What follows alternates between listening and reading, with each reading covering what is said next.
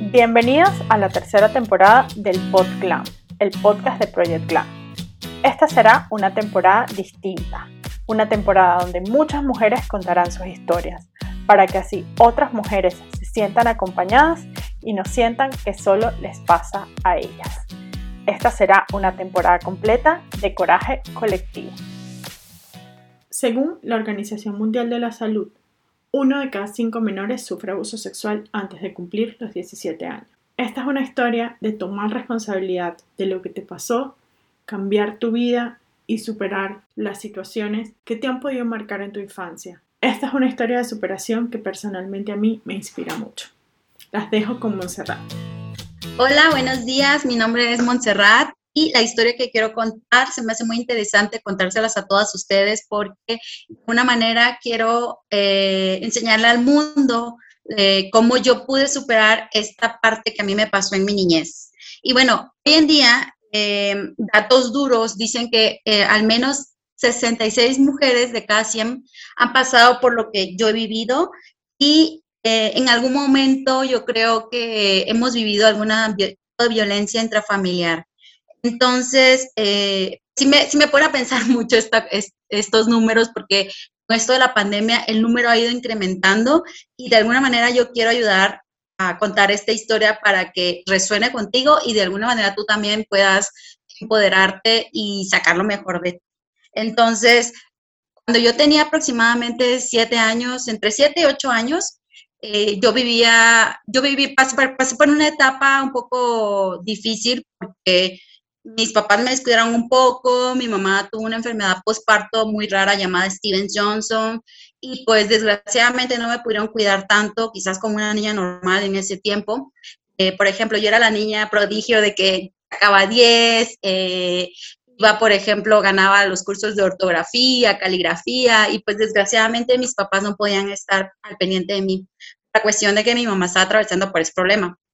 Entonces, eh, pasó el tiempo y en ese momento que estaba, eh, pasando mi vida, eh, fui abusada sexualmente por un familiar. Yo quiero compartir esto porque creo y considero que así como yo, hay miles de mujeres que vivieron este proceso que en su momento fue muy duro, fue muy difícil. Mm, a mí me costó hablar, o sea, de verdad, algo que yo callé por mucho tiempo, me daba pena, me daba miedo, yo pensaba que a lo mejor y mis papás no me iban a creer, eh, esa persona era mayor que yo, o sea, muchos años más grandes, y pues realmente fue algo que en su momento dolió, pero pues yo me lo guardé. Así, entonces pasó el tiempo, llega la adolescencia, una mujer que era sumamente rebelde, era después de, de ser así que sacaba muchas buenas calificaciones y, etcétera, etcétera. Empecé a bajar mucho mi promedio, empecé a ser rebelde, empezaba como eh, esta parte que todas experimentamos en algún momento en la pubertad de, de querer pertenecer a algo, etcétera. Entonces, me acuerdo justamente que yo la relación que tenía con mis padres era muy, muy, muy lejana. O sea, después de que mi mamá se curó afortunadamente de esa enfermedad, la relación que yo tuve con ellos fue muy lejana y, y yo me, me hice un lado, o sea, como que yo estaba en mi mundito. Entonces, algo que a mí me, que me ayudó mucho fue la parte de que, aunque estuve en mi mundo, siempre tuve presente esa parte de lo que me había sucedido de niña y quise irme a estudiar lejos porque como que yo veía esa manera como de no estar en mi casa porque solamente el estar en mi casa me acordaba de las cosas, ¿no? Entonces me fui a Mérida, que es un estado aquí en México, que queda a ocho horas del lugar donde yo vivo, donde vivía anteriormente.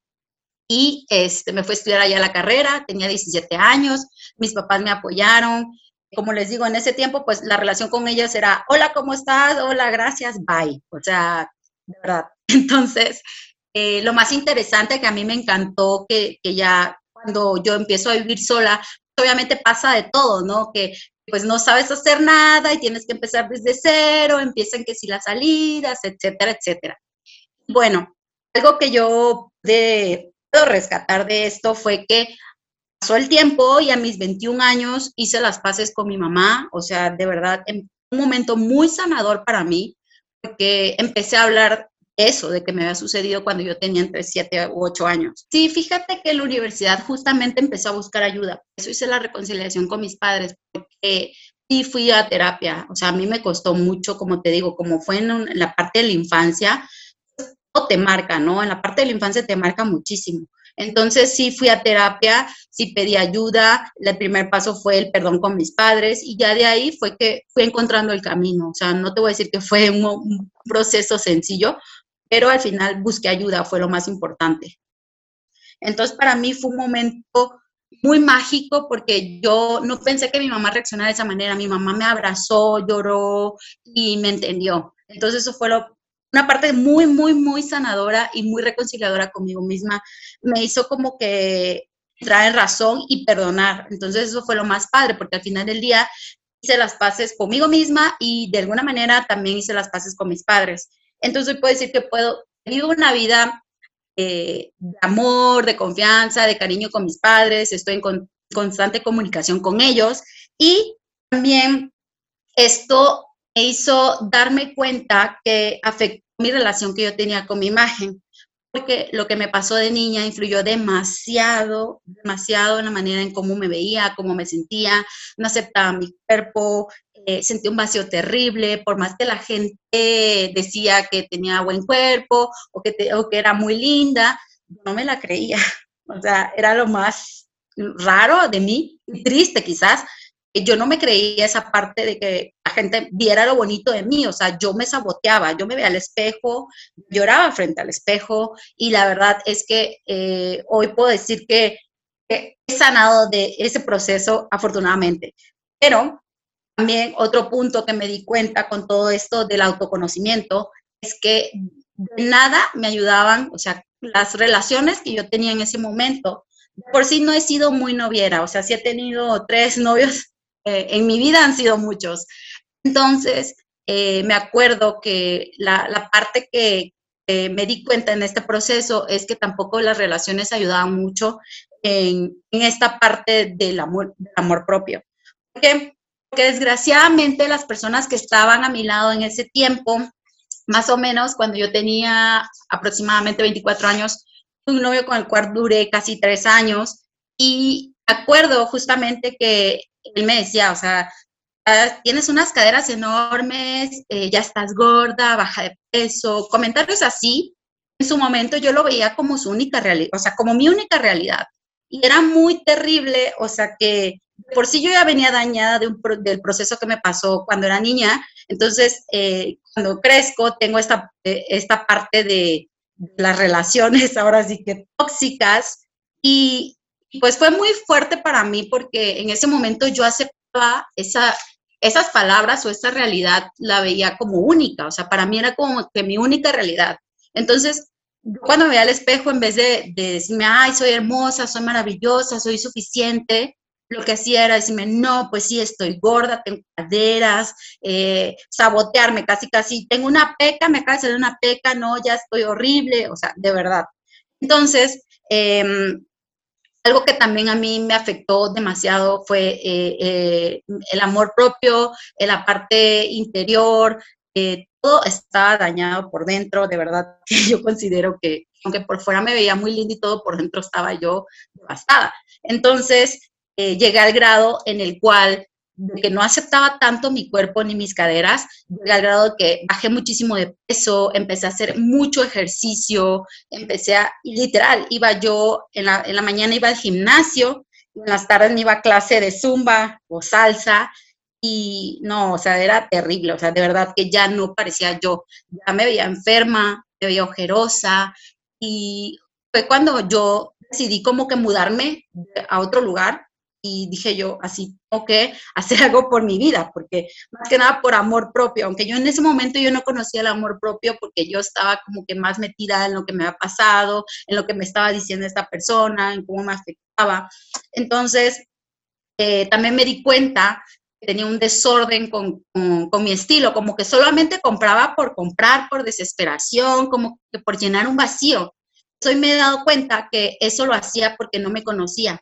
Entonces, eh, algo que también, o sea, a mí me marcó muchísimo que yo de alguna manera eh, por eso entré también a esta parte de la asesoría de imagen, porque también muchas amigas me han pedido consejos de cómo vestirse, de que les gusta mi ropa, inclusive mi mamá, eh, lo mismo, ¿no? Entonces eso me hizo como que entrar al mundo de la asesoría de imagen. Yo al principio no conocía qué era, o sea, yo decía, ay, este, pues sí, a mí me encanta vestirme bien, pero soy yo, ¿no? Entonces yo no sabía que existía algo o decir, eh, no, no sabía que existía esa parte de cómo puedes ayudar a más personas como para ayudarlas a vestir y encontrar su propio estilo. Entonces, cuando yo decido, ahora sí que empiezo a, superar esa parte de, ya dejar ir esa persona, de ya dedicarme a mí, de ver para qué soy buena, de ver para lo que no me gusta. Entonces fue donde yo empiezo a estudiar asesoría de imagen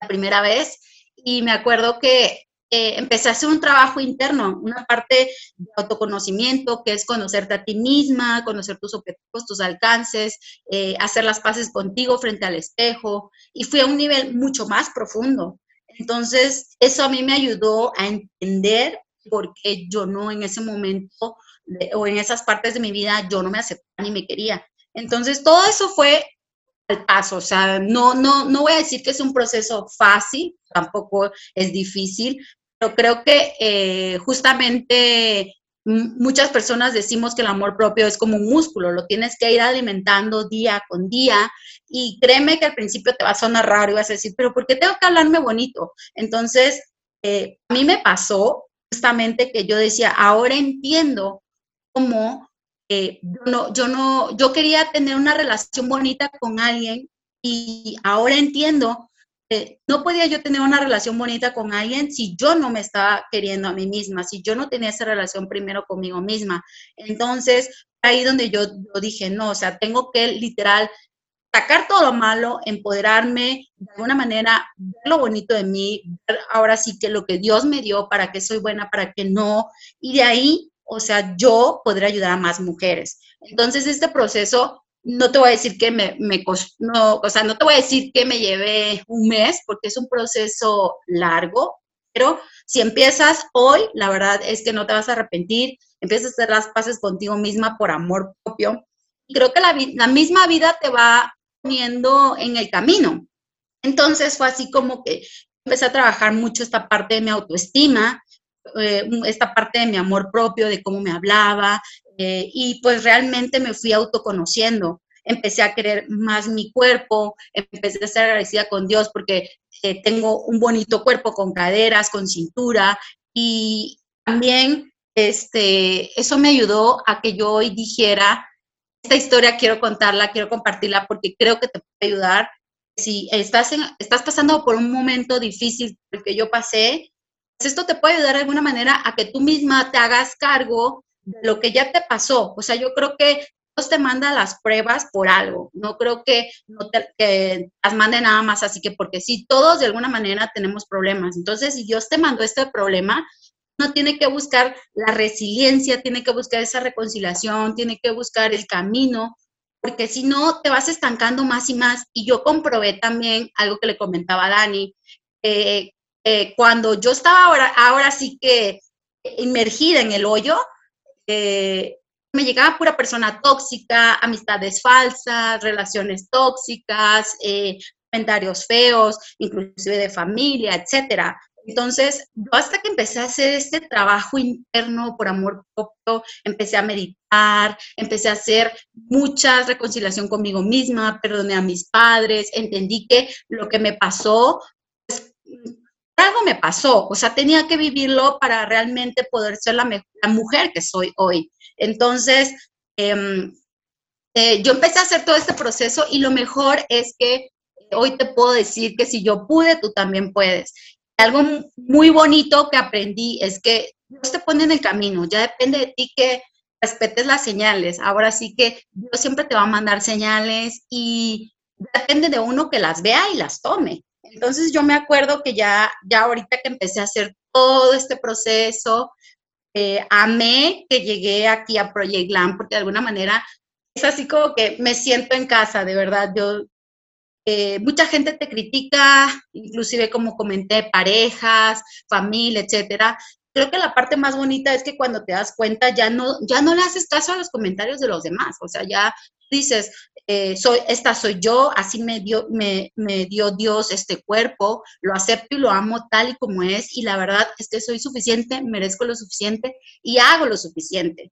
Y una de las cosas que a mí me incitó a contar esta historia fue porque justamente en la certificación que hace Dani, que a mí me parece súper completa, yo estoy así enamorada con el proceso, este, decía, hablaba mucho de, del coraje colectivo, de cómo compartir tu historia para que otras personas se sientan identificadas y de alguna manera se empoderen y digan, no, pues es que si ella pudo, yo también puedo. Y de alguna manera todas, brillemos, porque yo sí soy de la idea que todas podemos ser brillantes, como dice Dani, todas somos lindas, lo que tenemos. Créeme que todas de alguna manera podemos salir adelante, hace lo que nos esté pasando. Y, por ejemplo, eh, ahorita en esta pandemia, dices, no, pero es que yo tengo esto y no sé qué. No, enfócate en lo positivo, enfócate en lo bonito, enfócate en que tienes vida, enfócate en que tienes salud. Yo creo que ahorita en estos momentos lo más importante y lo más maravilloso es que tengamos salud. Esta es mi historia y espero que te ayude muchísimo a que tú, el problema que tengas, créeme que lo vas a poder solucionar. Créeme que así sea el peor, o te sientas que no puedes, cuando no puedas, créeme que Dios no talla a piedras, sino talla a, a, diamantes. Siempre he dicho eso, o sea, Dios no te manda un problema que no puedas superar. Entonces, quiero que te quedes con esto. Dios no talla a piedras y solamente talla a diamantes porque realmente es lo que está haciendo de ti.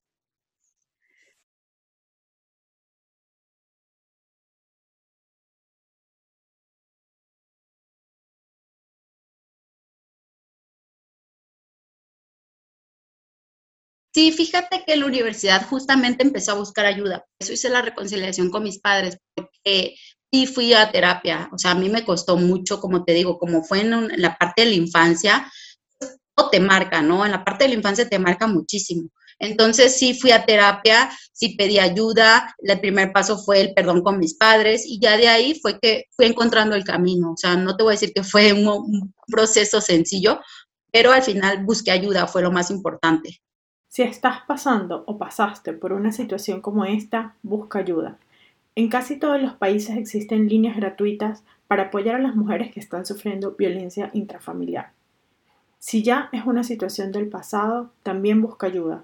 La terapia puede ayudarte mucho a sanar, a reconciliarte contigo misma y a construir la vida que quieres tener.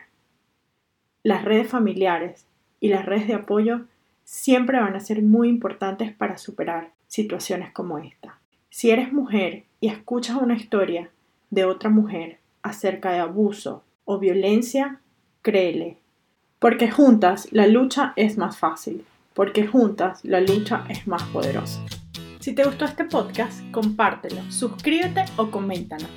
Además, si crees que esta información puede ayudar a otra mujer, no dudes en compartírsela ese será tu aporte a esta causa. Si quieres contar tu historia, solo debes escribirnos un mensaje directo a nuestro Instagram, arroba projectglam con doble M al final.